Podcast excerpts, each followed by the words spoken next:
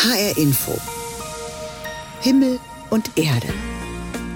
Heute mit Lothar Bauer-Ochse. Guten Morgen, ich wünsche Ihnen einen schönen Sonntag. In dieser Woche ist sie ja wieder mal viel beschworen worden, die Einheit. In Rom bei der Bischofssynode mit dem Papst wird sie gesucht, wird darum gerungen, dass man bei all den unterschiedlichen Reformbestrebungen in der katholischen Kirche doch beieinander bleibt. Und wer weiß, vielleicht schält sich ja ein neues katholisches Wir-Gefühl heraus. Es wird noch lange dauern, bis wir das wissen. Aber dieses Wir-Gefühl, das ist uns ja offenbar durchaus doch wichtig. Wir wollen dazugehören. Wir sind soziale Menschen und bewegen uns in sozialen Beziehungen oder in sozialen Filterblasen. Das Wir stärkt einerseits, aber es sorgt oft auch für Ausgrenzung. Und manche politische Beobachter vermissen in unserer Gesellschaft das große Wir. Deshalb, wir begeben uns heute mal auf die Suche nach dem Wir in unserem Himmel und Erde Sonntagsthema im zweiten Teil der Sendung. Zunächst aber schauen wir auf aktuelle Vorgänge in Religion und Kirche.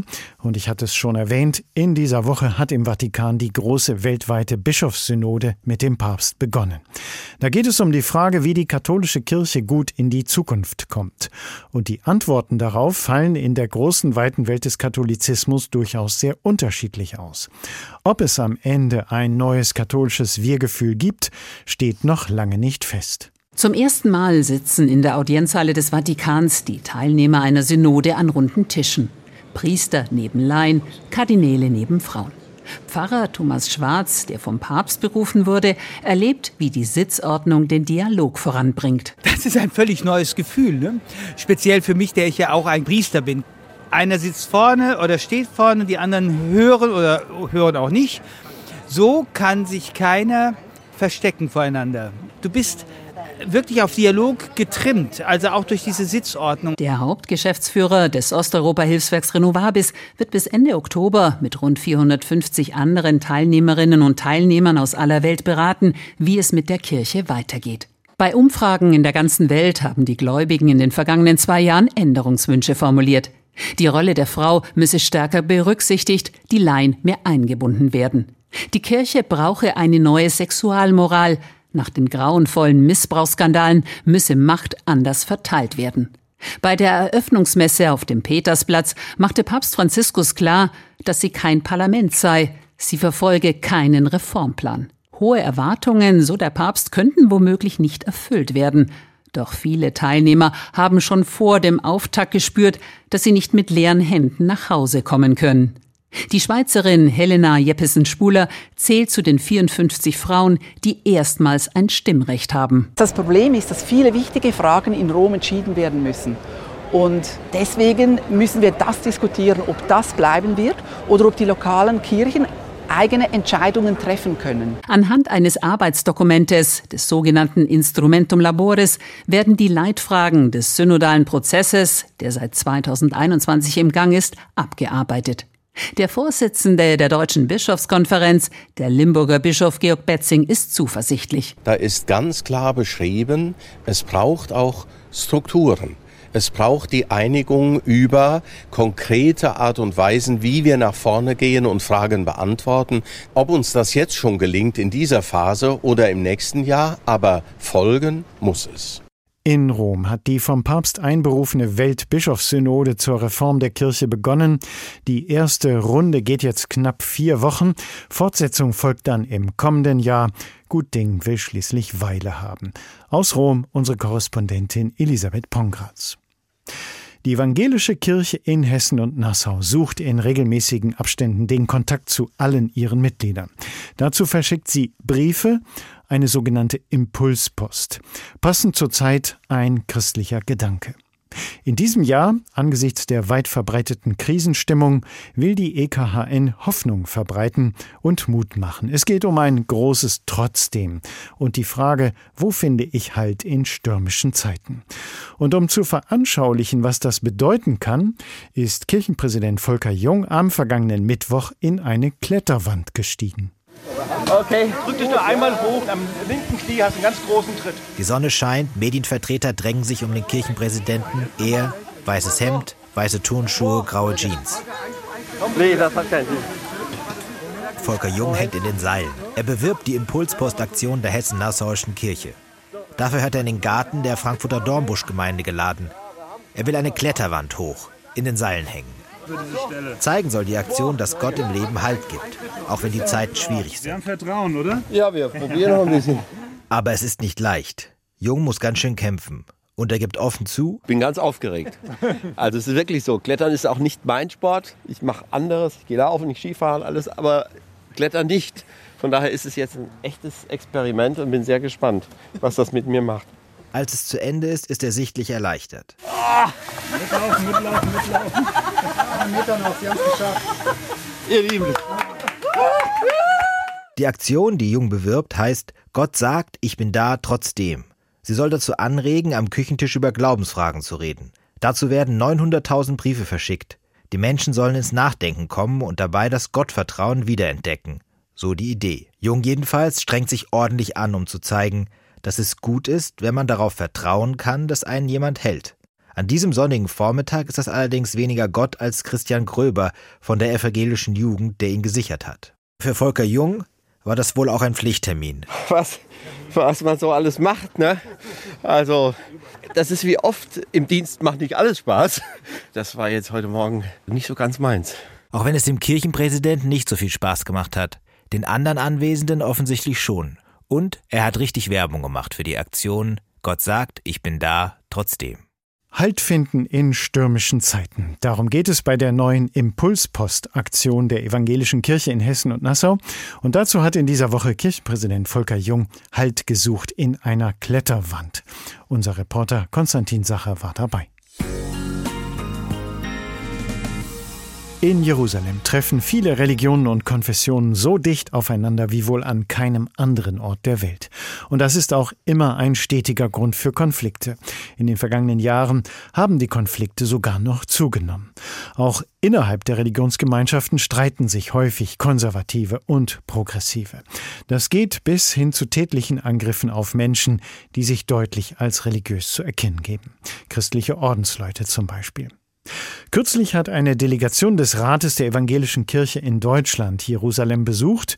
Die Verständigung zwischen den Religionen war dabei ein wichtiges Thema. Aus Jerusalem Bettina Meyer. Fünf Tage lang war die Vorsitzende des Rates der Evangelischen Kirche Deutschlands, Annette Kurschus, im Heiligen Land unterwegs. Mit Stationen in der Evangelischen Erlöserkirche in der Jerusalemer Altstadt, aber auch in einer Laubhütte während des jüdischen Sukkot-Festes. Mit Blick auf die zunehmenden Angriffe auf Christen in Israel betont EKD-Ratschefin Kurschus in Jerusalem im Gespräch mit dem ARD-Hörfunk, sie sei besorgt, dass Christen im Heiligen Land wiederholten Schikanen ausgesetzt seien, wenn etwa Gottesdienste verhindert werden oder es zu Anfeindungen gegen Christen auf der Straße kommt. Kurschus fordert ein stärkeres Miteinander. Ich finde das grundsätzlich furchtbar und meine Erfahrung ist Begegnung, Begegnung, Begegnung. Und da leistet die evangelische Gemeinde in der Erlöserkirche zum Beispiel Großes, indem sie immer wieder diese Räume schafft der Begegnung zwischen Menschen. Meine Erfahrung ist, so wie sich Menschen begegnen, kriegen Feindbilder persönliche Gesichter. Gespräche auf beiden Seiten ließen das Verständnis für die eine und die andere Perspektive wachsen. HR Info. Himmel und Erde. In dieser Woche war Einheit ein großes Thema. Aber nicht nur rund um den Einheitstag ist das ein Thema. Wir Menschen als soziale Wesen suchen offenbar immer wieder die Zugehörigkeit, das große Wir mit anderen. Was ein solches Wir eigentlich ausmacht, was es stärkt oder was es gefährdet, darum dreht sich unser Himmel und Erde Sonntagsthema heute. Und da schauen wir zunächst nochmal nach Rom. Ein Gott, ein Glaube, eine Kirche. Das ist zum Beispiel der Einheitsanspruch, mit dem die katholische Kirche auf der Bühne der Welt vertreten ist und das schon seit 2000 Jahren. Äußerlich betrachtet mit Erfolg. Mehr als eine Milliarde Mitglieder machen den Katholizismus zur größten christlichen Konfession. Aber die Einheit hat Risse. Papst und Kurie wollen die Einheit konservativ bewahren. Viele Katholiken aber wollen eher Reformen. Gibt es da noch ein großes gemeinsames Wir. Seit Mittwoch tagt in Rom die Weltbischofssynode, 370 Bischöfe und auch Laien aus aller Welt. Aufmerksame Beobachterin ist Julia Knob. Sie ist Dogmatikprofessorin in Erfurt und eine reformorientierte Teilnehmerin des deutschen synodalen Weges. Mein Kollege Klaus Hofmeister hat mit ihr gesprochen. Frau Knob, der Papst hat zur Synode eingeladen, weil er hören will, welchen Reformbedarf es weltweit gibt. Hat er eingesehen, dass man die Kirche heute nicht mehr top-down, also autoritär führen kann? Also er probiert zumindest ein anderes Format aus als seine Vorgänger. Bischofssynoden gab es schon öfter, aber diese Form, wie er sie jetzt gewählt hat, das also auf vier Jahre zu strecken, mit verschiedenen Phasen vor Ort beginnend, dann kontinental und jetzt schließlich weltkirchlich das durchzuführen, das ist neu, das ist ein anderer Stil, den man wahrscheinlich nicht mehr wird zurückdrehen können, wenn man einmal diese Erfahrungen gemacht hat. Ähm, aber auch dieser erneuerte Stil bleibt formal ganz im Format einer letztlich strikt hierarchisch und klerikal geführten Kirche. Das sieht man an den Mehrheitsverhältnissen, die jetzt im Oktober dabei sind. Also da sind ungefähr 100 Menschen, die keine Bischöfe sind, ähm, also Priester, Laienmänner, Laienfrauen, Ordensfrauen und Ordensmänner, ähm, aber dann immer noch 275 Bischöfe. Also da kann man jetzt mit Mehrheiten im Grunde noch nicht die Welt neu erfinden. Es ist äh, wenig transparent, wie die ausgewählt wurden. Es gibt eine ganz restriktive Pressepolitik. Man kann die Debatte nicht mitverfolgen. Und von Beginn dieses synodalen Weges bis ähm, nächstes Jahr im Oktober gab es auch immer andere Beteiligungsstrukturen. Also diejenigen, die am Anfang dabei waren, sind auf der nächsten Stufe durch andere Personen ausgewechselt worden, sodass diese Deutungen, was wird denn eigentlich vor Ort gewollt, immer von anderen dann vorgenommen werden. Und was dann am Ende übrig bleibt, wenn man in diese Arbeitspapiere schaut, dann merkt man, ja, es sind jede Menge Reformwünsche da, aber sie werden, je weiter es nach oben in die Hierarchie geht, immer weiter zurückgedimmt und zu Fragestellungen Fragestellungen und offenen Fragestellungen formuliert. Es gibt ja tiefe Gräben des Streites in der katholischen Kirche. Für viele kulminiert das zum Beispiel auch bei der Frage rund um die Weihe von Frauen. Das ist verboten, aber viele möchten das gerne. Wenn es Streit im säkularen Leben gibt, im politischen Leben und im Parlamentarismus, dann löst man das einfach, indem man Kompromisse findet oder aber auch dann einfach Mehrheiten entscheiden lässt. Warum ist das für die katholische Kirche kein Weg? Warum ist dieser synodale Prozess ohne Mehrheitsentscheidungen?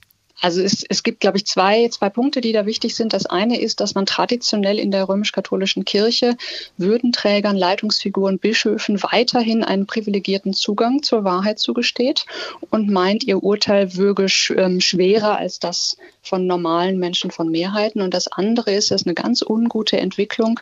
Man hat seit etwa 150 Jahren eine scharf antimoderne Grundeinstellung gepflegt. Und da haben wir im Moment auch immer wieder, auch durch Papst Franziskus leider, eine ganz prekäre Entgegensetzung von Wahrheit und Mehrheit, von Demokratie und Synode. Papst Franziskus spricht sich immer wieder gegen Parlamentarismus aus. Also irgendwie ein Zurückschrecken, eine Skepsis, ein Zweifel daran, dass sich die Kraft des Argumentes von geistbegabten Menschen, klugen Menschen, pastoral engagierten Menschen, dass die sich doch eigentlich auch durchsetzen kann.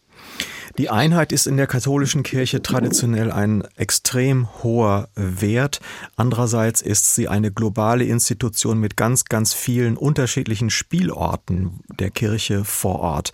Müsste, um die Einheit zu wahren, um das nicht auseinanderbrechen zu lassen, die Kirche mehr Vielfalt zulassen oder eher weniger?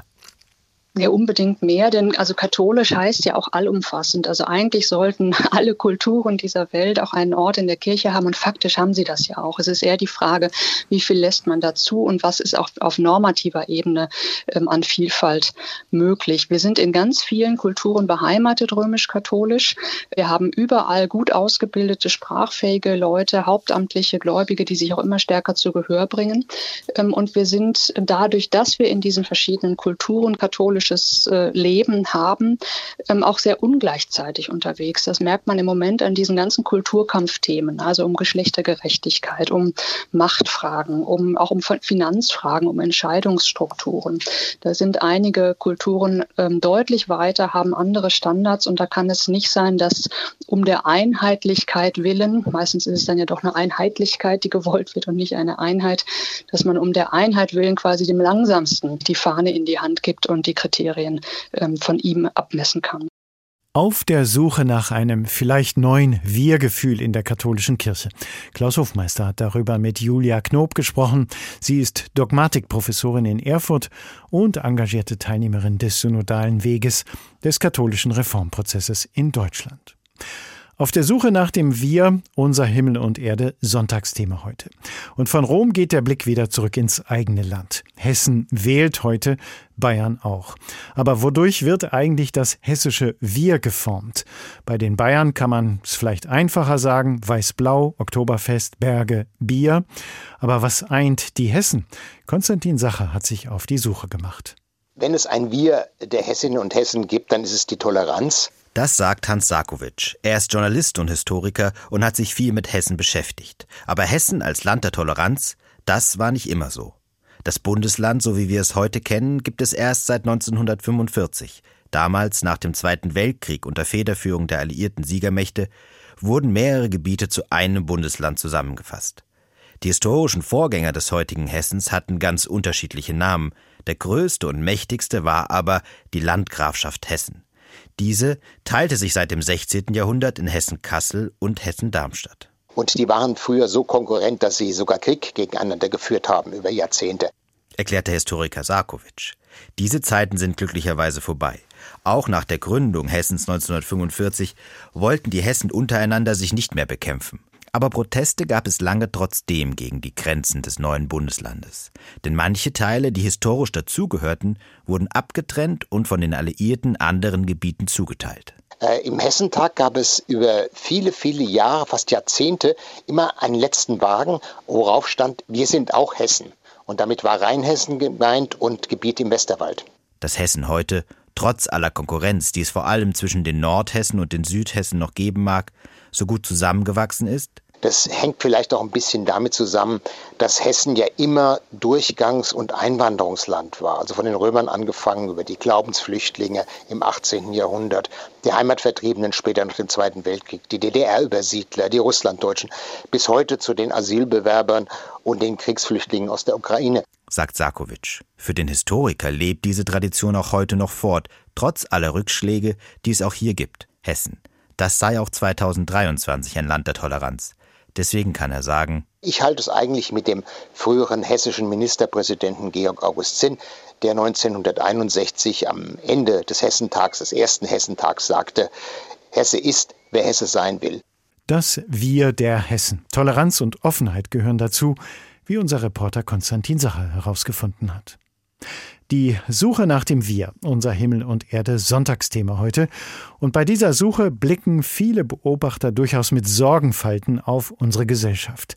Da ist von Polarisierung die Rede, davon, dass die Gesellschaft auseinanderbricht, sich die Menschen nur noch in ihren kleinen sozialen Blasen unter Gleichgesinnten bewegen. Vom großen Wir längst nichts mehr zu sehen. Professor Wilhelm Heidmeier ist Soziologe an der Universität Bielefeld, Gründer des dortigen Instituts für interdisziplinäre Gewalt- und Konfliktforschung. Mein Kollege Klaus Hofmeister hat kürzlich mit ihm gesprochen und Wilhelm Heidmeier gefragt, ob er auch mit Sorge auf so ein bröckelndes gesellschaftliches Wir blickt. Naja, grundsätzlich geht es ja um die Balance von Ich und wir. Und beide Extreme müssen Sorge bereiten, weil wir ja beides in der Gesellschaft beobachten. Auf der einen Seite eine negative Individualisierung, in der es nur um die Einzigartigkeit des Einzelnen geht. Andererseits gibt es verschiedene Identitätspolitiken, wo es um die Zugehörigkeit zu bestimmten Gruppen geht. Und solche Identitätspolitiken sind gesellschaftsbedrohend, weil dort immer Gruppengrenzen hart gemacht werden. Gerade im rechten Spektrum, wo bestimmte Menschen nicht zum Wir gehören sollen, etwa wenn es um Migranten geht. Hm. Brauchen wir denn in der Gesellschaft überhaupt so ein großes Wir und was würde das kennzeichnen? Ja, wir brauchen schon ein Wir. Man muss ja berücksichtigen, dass jede moderne Gesellschaft eine Konfliktgesellschaft ist, denn nur über Konflikte gibt es ja auch sozialen Wandel. Also Konflikte sind eigentlich normal, aber es kommt sehr darauf an, ob Konflikte in einer Gesellschaft eher verständigungsorientiert bearbeitet werden oder ob es um ein Entweder-Oder geht, also ein Gegeneinander bestimmter Gruppen oder Positionen. Und es ist ja ganz wichtig, dass wir zu einer Verständigung kommen über basale Grundwerte dieser Gesellschaft, wie die Würde des Menschen ist unantastbar oder auch im Hinblick auf die Gleichwertigkeit von Menschen und die, ihre körperliche und psychische Unversehrtheit. Also insofern ist das schon wichtig. Was ist denn im Moment die größte Gefährdung oder auch das größte Zerstörungspotenzial gegenüber diesem Wir-Gefühl? Wir müssen natürlich feststellen, dass wir so etwas wie eine Pluralisierung von Werten haben, was einen Freiheitszuwachs bedeutet, aber auch so etwas wie Erosion von Normen. Das heißt, wie man sich eigentlich verhält. Und deshalb spreche ich auch von einer Durchruhung von Gesellschaft, dass Respekt abnimmt, so etwas wie, wie versetze ich mich eigentlich in den Einzelnen hinein, durchaus abnimmt. Also es steht einiges auf dem Spiel. Mhm. Herr Professor Heidmeier, welche Ansätze gäbe es dann aus Ihrer Sicht, das Wir zu stärken und vor allen Dingen, wer müsste da vor allen Dingen aktiv werden? Wir brauchen eigentlich Begegnungen, in denen es um Verständigung geht. Aber zum Teil sind ja die digitalen Medien gerade nicht dazu angetan, dieses Wir zu erstellen, sondern möglicherweise nur in Teilgruppen. Also es sieht zurzeit nicht gut aus. Auf der Suche nach dem gesellschaftlichen Wir, das war der Bielefelder Soziologe Wilhelm Heidmeier im Gespräch mit Klaus Hofmeister. Soweit unser Himmel und Erde Sonntagsthema.